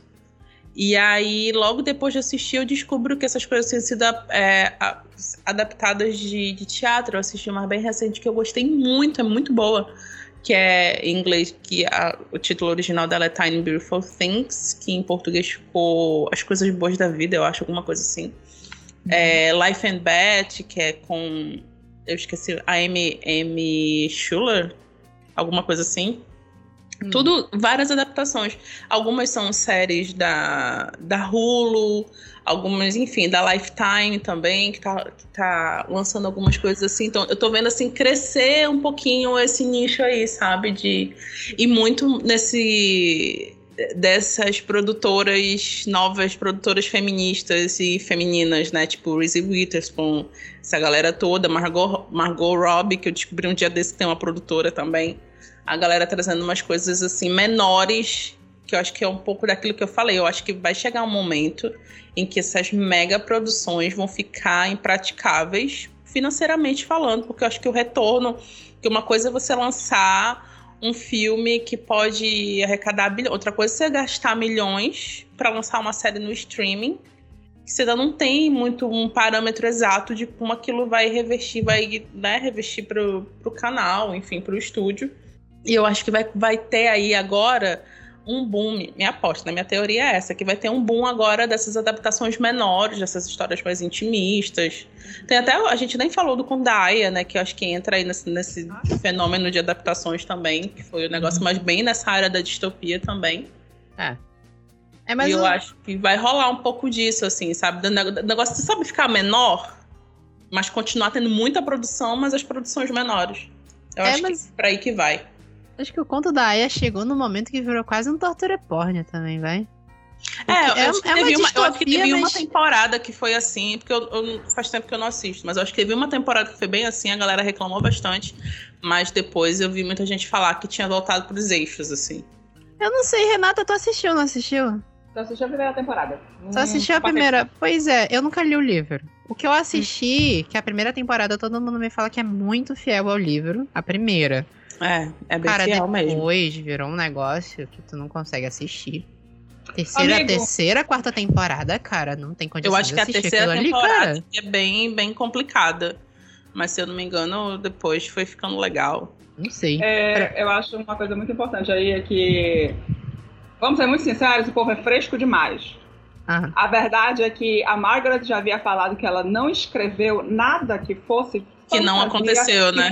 Ficção, exatamente. Ela ah. escreveu ah. exatamente o que acontecia com mulheres e colocou naquela situação distópica. É isso. E a série é exatamente a adaptação. Não é, claro, existe mais violência, mas é exatamente o, a ideia que está acontecendo no livro. Todas as violências. Aí o povo vem. Ai, porque. Ah, vai assistir porra de Heartstopper antes que eu esqueça. Ah, é, é, diferente. A prime... Eu não disse que a primeira, te... a primeira temporada não é leve. Ninguém pode falar que a primeira temporada é leve. Amigo, não, não é isso. É que nem falaram de uma outra adaptação que eu não me lembro qual, qual foi que teve na, no Prime. Sim. Alguma coisa que falaram que é. Ah, apelava muito pra tortura. Eu concordo com. Há um excesso de violência, mas eu acho que há um excesso de violência mostra explícita em absolutamente tudo que a gente está vendo agora. Existe uma normalização dessa violência, entendeu? Agora você falar que, ai, que como eu vi muitas pessoas, inclusive você conhece as pessoas que falaram isso, entendeu? Sempre. Que, Olha que ai, que é, cheio de filha da puta que ela pegar e. Ai, isso não acontece. Acorda, ali. Ah, que acontece sim. É você que tá aí com enfiada de, de livro no teu cu e tu não sabe o que acontece com mulher. Não tem paciência. Pior que mulher despolitizada é mais desgraça. Ah, Eu acho que tem uma outra questão importante também nesse negócio aí.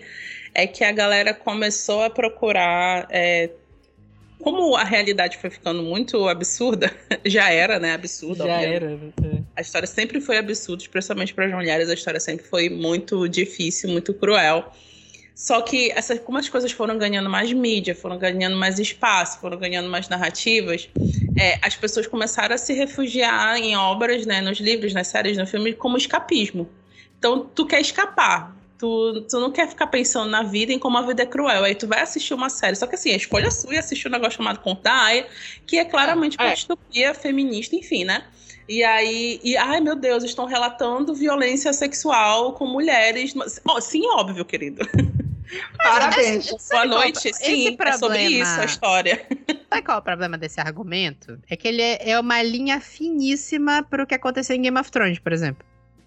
Que Game of Thrones virou uma coisa pra chocar só o estupro da É, Sansa, mas eu por não exemplo. acho que a linha fina, não. Não é- Eu não acho que essa linha é fina. É A uma li- linha em Game fina of pra Thrones foi. usarem o mesmo argumento. É, mas assim, em Game of Thrones foi feio. Foi horrível. Foi feio, foi mal horroroso. feito. E Ah. assim, não só isso. É, a, a questão é que a história foi adaptada diferente. Tipo, não é que Ah, aquilo mas não tu- tu acontece um com as mulheres, exemplo? não acontece, né, não acontecia na Idade Média. Mas aquilo Sim. não acontecia com aquela personagem e foi dada essa narrativa para aquela personagem para que ela servisse de escada para uma outra pessoa. Então, assim, é completamente diferente do que acontece no conto da Ed. Mas quer exemplo de uma adaptação que é fiel e aconteceu isso? Outlander. Ah, não assisti Outlander. Ai, Outlander, Outlander, os livros viraram um torture porn depois. sim, E a Sim. série, a série, a série ficou, conseguiu bem fiel. sim, sim. É, é assim, eu entendo a parte do, do conto da Aya, por exemplo. Assim, eu, eu entendo aquela coisa, né? O, a indústria, ela tá procurando coisa pra atrair as pessoas pra assistirem. Seja um Apple TV Plus metendo não sei quantos milhões em, nas produções, e de fato são produções lindas. Pode ser ruim, pode ser nenhuma maravilha. Eu vi uma adaptação de Stephen King do do, do Apple TV Plus, que agora vai me escapar o nome, mas é com a Julianne Moore, não lembro o nome agora. Mas é tipo assim, um negócio que não tem pé nem cabeça. Uma série de oito episódios que depois eu fui pegar pra ver que o próprio Stephen King disse que não tem nada a ver com o livro. O que acontece sempre com o Stephen King, né? Mas é lindo. O, o Apple TV Plus é esse o argumento. Eu vou enfiar milhões aqui, vai ser um negócio lindo, pode ser horrível, mas vai ser lindo. É, você pode pegar um conto da Aya, que eu entendo que é muito fiel e vai atrair pra uma discussão que é super válida e que beleza, mas que é agressivo, não tenho o que dizer. E, e ou então você vai pegar Netflix, que aí vai ser. Ó, nada daqui vai ser fiel, quase nada do que eles adaptam é fiel, mas a gente vai dar tiro pra tudo que é lado, eventualmente alguma coisa vai ser boa. Aí a gente tem, sei lá, um Headstop e um Sandman da vida, enquanto a gente teve que assistir 60 Barraca do Beijo. Ah. Foi o que ela falou, né? É, é um pra pagar o resto que, que É. não deu certo. Então eu entendo que cada um tá tentando meter uma estratégia pra atrair a gente. Pra tentar atrair nesse, nesse mar de hiperinformação que a gente tá, né? Porque é aquela coisa, né? O streaming hoje não concorre só com os outros streamings. Ele concorre com o joguinho de celular, ele concorre com o TikTok. Ele tá Hum, concorrendo hum. pela tua atenção. Aí eu, eu acho que esse que é o grande problema da, da indústria de adaptação hoje em dia. Não sei. Mas, assim, aí, aí é o que eu falo. O que aconteceu com o Outlander da vida, que era o que eu tava falando, na minha opinião, virou um negócio pra, olha, aqui, aqui é pesado, a gente vai te atrair dessa forma. Não sei. Pode ser. Não sei também. É um por todos, D'Artagnan. E todos por um. É um por todos! Assim, o que eu é, um que me surpreendeu que eu esperava que fosse ser, tipo, é, desse nível era foi, foi The Witcher. E não foi. As duas primeiras. É, não foi. Não foi. É legal, como- mas. Não sei como vai ser a as próximas, né? Mas acho que assim. É, a- óbvio que a segunda temporada foi totalmente uma história nova. Não foi nem adaptação, acho que dava Tudo bem. nem pra te falar como a adaptação, porque não é a história dos livros. Mas a forma como eles abordaram, eu esperava que eu esperava que eles fossem abordar até a parte da nudez e tudo muito mais explícito do que eles abordaram e até fiquei um pouquinho mais surpresa quanto a isso também. Você tem o Harry Cavill, não bota aquela bundinha pra jogo, né? Poxa. Porra, perderam a oportunidade. Oportunidade Mas é que tem que ser livre, tem, tem que estar mais próximo de classificação livre possível, né? Porque é isso que eles querem, eles querem stream. Exatamente. Mas, é, não sei se, se na Netflix faz tanta diferença assim. Não sei dizer exatamente. Porque tem, tem essa questão também, né? Hoje em dia a gente tem muito mais informação. Antigamente a gente tinha a bilheteria de Divergente pra saber que flopou. A bilheteria de Maze Runner pra saber que foi caindo a quantidade de dinheiro que cada um deu. Hoje em dia os streamings não revelam quanto foi Tu vai assistido. saber o quanto aquele streaming quer que aquela obra é, aconteça com o promocional dela. Exatamente. É assim que tu vai saber. E esse negócio de. Por exemplo, ficou muito claro pra mim que Sweet Tooth não é uma prioridade da Netflix. Eu fiquei É. sabendo que Sweet Tooth tinha saído por causa de uma publi do Richarlison. Nossa, isso foi muito aleatório. Entendeu? Foi muito aleatório. Tipo, eu sabia que a série. Eu não sabia nem que a série já ia voltar. Aí do nada eu vejo o Richarlison conversando com o ator que faz o Sweet Tooth. E eu fiquei, que é isso, gente? Como assim? Não, isso foi genial, porque o E tipo, a série vai voltar tal dia. Nossa, série já tinha voltado. Renata e Carol, vocês não viram o Swift Tooth, não, né? Não, Não. Swift Tooth é é um distópico pós-apocalíptico que tem umas crianças que são misturadas com animais.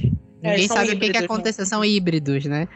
E aí o personagem principal, que ele é misturado com um cervo, né? Ele tem uns chifrinhos de cervo, né? Ele parece um fauno, coisa mais É um, tipo um fauno, né? É uma criança, a menina tem 10 anos. Aí fizeram um marketing com o Richarlison porque ele é o pombo. Uhum. E aí fan- maquiaram ele de pombo pra conversar com o Swift que é o menino servo. É. O servo. Geniais, né, gente? Nossa, parabéns pro redator. É. Não, parabéns pro redator, mas assim, eles devem ter botado 50 reais dessa, dessa campanha de marketing, né? Mas sim, exatamente. Tipo, tu percebe, e é, é uma adaptação, assim. E tem, Sweet Tooth tem fãs, assim, do quadrinho, né? Ela é um quadrinho. E tem. É um quadrinho cultuado. É, tipo, é super popular, a galera gosta muito. A primeira temporada é muito boa, muito bonita, é muito fofinha, assim, tipo, ah, aquele negócio que dá um abracinho no coração também, tarará. E aí prometia muito pra segunda temporada. E aí a Netflix praticamente só praticamente colocou naquele cartaz que eles divulgam todo mês no Twitter, tipo, os lançamentos do mês. Aí tava lá Sweet Tooth, ninguém prestou atenção. De repente tinha o publi do Richarlison e é isso. Tipo, então tu percebe claramente que essa série não é uma prioridade pra Netflix, assim, que eles não Uhum. ou eles acham que não vão faturar com aquilo, é, ou eles simplesmente não se importam, assim. E esse negócio do que tu falaste do ter classificação mais livre, tu, tu vê como, como experiência esse da Vandinha, né? Não sei. Que foi Sim. uma, uma série que bombou com criança. Sim. Ela teve um streaming, eh, te- teve um viral com criança, que tu vê até hoje. No TikTok. criança, No TikTok. É. E que se tu for botar numa classificação que te- teoricamente seria certa pra série, não era pra ter Tem que ser nesse 16, público. no mínimo. Ex- ali. Exatamente. Então, Ah, se isso tu é vê criança fazendo aniversário com o tema da, da, da série. Parece que a gente Gente, voltou eu para acho os isso- anos, os anos 80.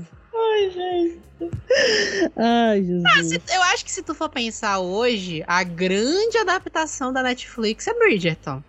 O que eles enfiam dinheiro mesmo é Bridgerton. E mesmo assim, a segunda temporada foi meio flopada, vai. E nem é mérito da, da Netflix em si, né? Da, É da Shonda e da é Julia da. Shonda, exatamente. Da Julia Quinn.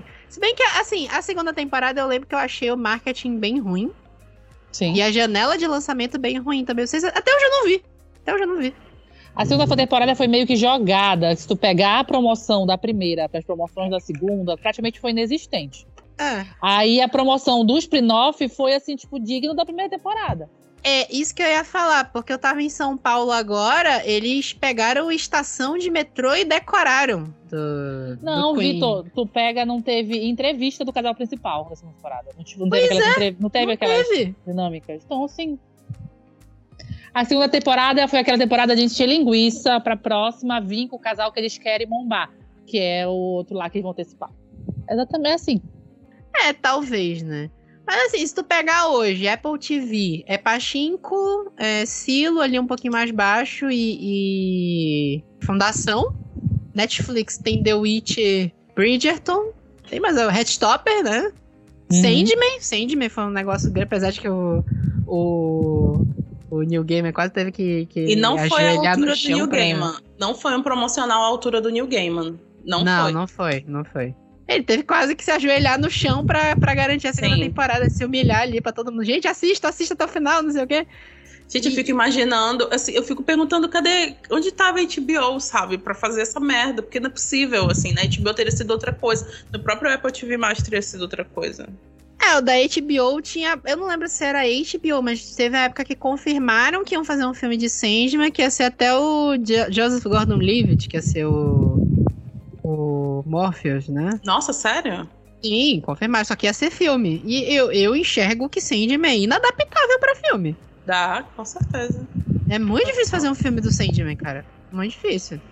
Aí, não sei, o que, que tem? O Prime tem The Boys, que é adaptação, é de quadrinho. Tem um Invisible perdido ali da vida. Rolando Tem. ainda, tu diz? rolando. É Jack Ryan. Jack Ryan não sei se acabou ainda, mas que, que assim, tá no nicho mesmo, sabe? É assim, Emma, eu enxergo que se voltou a fazer adaptação de livros clássicos. Tipo, saiu mais um Três Mosqueteiros no mês passado. Ah, é verdade. De novo. Saiu onde? No cinema. Produção de Ah, cinema. Eu não lembro quem é o. o- eu não- é porque é o filme francês mesmo, se eu não me engano. Mas teve distribuição mundial, né? Uhum. E, sei lá, se tu for pensar bem, até o cinema brasileiro tá focando em, em lançamento de adaptação de livro, mas naquela. bem baixo mesmo, porque saiu no mundo da Luna no, no HBO Max, a série é ruim, viu? A Vai é sair um ruim. agora pela, acho que é pela Amazon, que é aquele, da- aquele da Bruna, Lá, é, Renata. É na Amazon. São É, quatro é- livros. São quatro livros. Eu não sei se é quatro. São quatro filmes. Quatro contos. São quatro filmes Não, de mas quatro contos. São quatro filmes, exatamente. Quatro É. filmes de quatro contos que vão sair com intervalo de uma semana cada um. Ah, é? Não, É. não, sabendo, É. não, não li o, o Um ano livro. inesquecível. Também não- é, eu também não li. Eu vi só ela divulgando o calendário dos filmes. Bom, Hum. E assim, tipo, a, a produção por trás dos filmes tá assim, tem um que o diretor é só o Lázaro Ramos. Não, a produção é toda do Lázaro Ramos. É. E ele dirigiu um deles. É. É, um É. ano inesquecível, É. que é um livro, tem quatro contos, são quatro estações. É, da Thalita Rebouças, Paula Pimenta, Bruna Vieira e Babi Dewitt. Se eu não me engano, Lázaro Ramos vai adaptar ao outono. Da Babi, é o da me Babi engano. que ele dá. É, tá- É o da Babi. isso. É o da Babi, né? Isso. Que é, o, que é mesmo. musical. Que é, um- é um musical? Eu não, não É, tô- o esse dela é detalhe eu musical. não tô sabendo. É. Que é o primeiro. O primeiro é o outono, e se eu não me engano é esse que é dirigido pelo Lázaro Ramos. Mas saiu no Mundo da Luna, saiu o trailer semana passada de Perdida, que é da Karina Risse. Que aí depois de vendo no Mundo da Luna eu já perdi mu- muita minha expectativa, porque no Mundo da Luna foi Totalmente horroroso. perdida, né? E o, e o no Mundo da Luna pra... é totalmente perdida, totalmente, né? Não, no Mundo da Luna pra mim é o melhor livro que eu li da Karina Risse até hoje. E virou aquela série. Aquela série lá, não sei se vocês viram, se, se não, viram, então Não. vejam. E aí eu não sei, cara. É, é- é- assim, eu fico. Eu confesso que eu fico um pouquinho triste. Eu fico um pouquinho triste, assim, porque eu vi muito filme legal de adaptação no cinema. Até hoje, assim, me dói um pouquinho essa coisa do a gente tá tendo que voltar de novo pra, pra sagas que deram dinheiro. Ai, E aí, eu ah. acho isso horrível. Uhum. Aí vai ter que sair o filme 5 do Jogos de Vorazes, sei lá, a balada, a balada na cantiga, é porque eu tô pensando A balada da minha balada. E eu que ainda falo, ainda tô falando catinga. Ainda tô falando catinga, gente. Não consigo, Não, é porque, catinga. é porque em inglês é The Ballad. The Ballad of, É. of Uhum. Birds and Snakes. Songbirds, uma coisa assim. Aí traduziram pra A Cantiga. Só que eu sempre penso, ah, a balada. Né? A Cantiga dos Pássaros das Serpentes, né? Isso. Esse filme é horrível, esse título é horrível de vender, né? Mas beleza. Aí já anunciaram que vão fazer série nova do Crepúsculo. HBO vai entrar com Harry Potter de novo.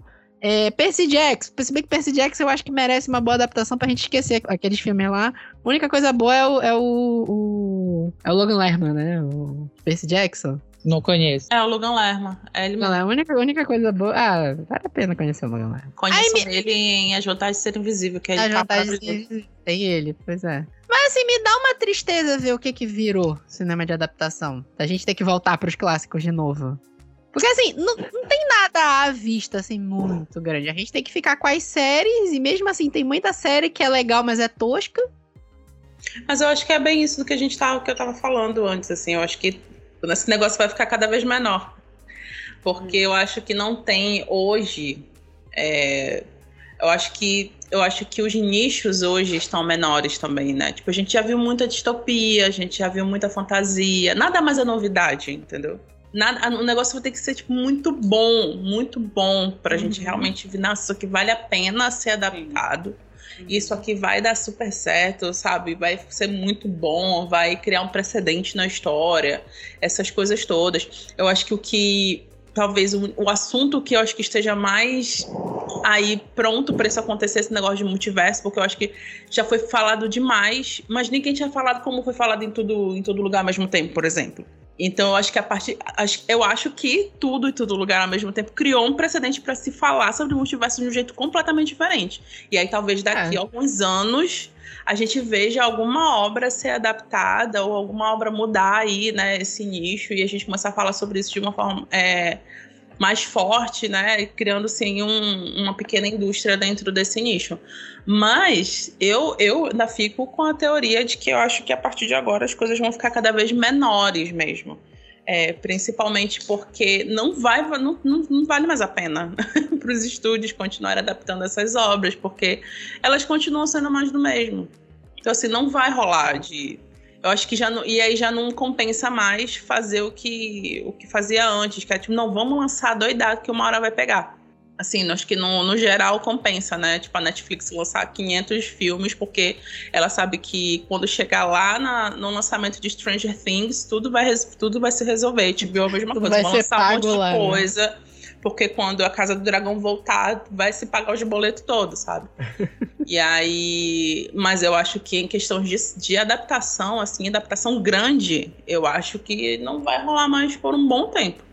É, as adaptações grandes hoje em dia é isso. É, é Três Mosqueteiros de novo. A galera pegou um nicho ali de Agatha Christie, que tá dando bastante dinheiro. Pra pegar a onda do, do True Crime também, que tá fazendo muito sucesso, né? True Crime também, verdade.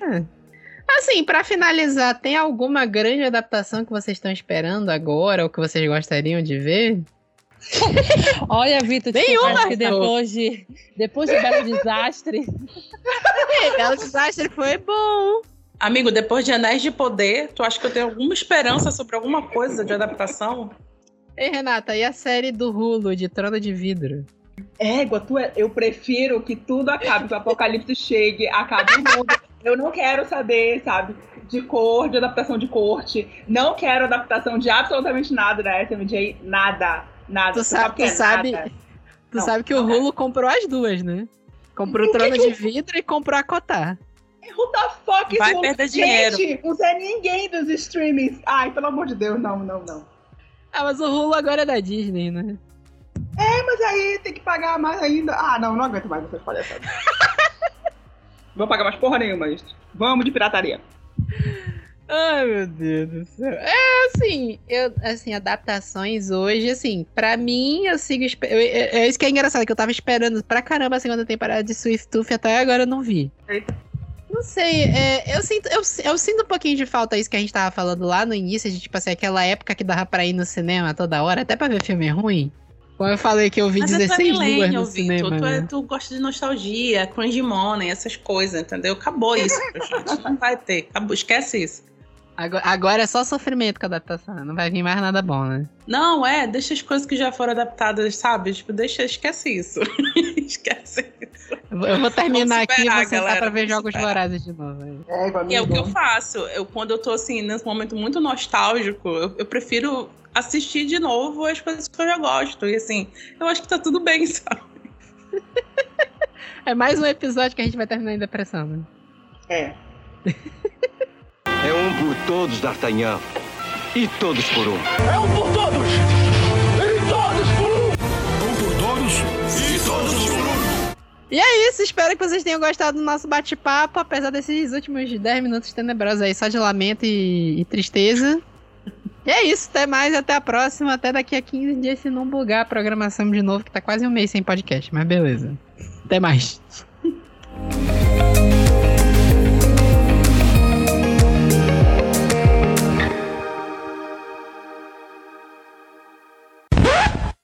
Então tá, vou finalizar, tá? Vocês querem acrescentar Tá. mais alguma coisa? Não, só isso mesmo. Não, amigo, estamos deprimidos já, vamos. É. Vou, vou botar isso no easter egg no final. E é isso, até mais, até a próxima, até daqui a 15 dias, se não bugar a programação de novo, que tá quase um mês sem podcast, mas beleza. Até mais. Ai, pareceu eu escrever minha newsletter até semana que vem. É, pareceu dois meses depois.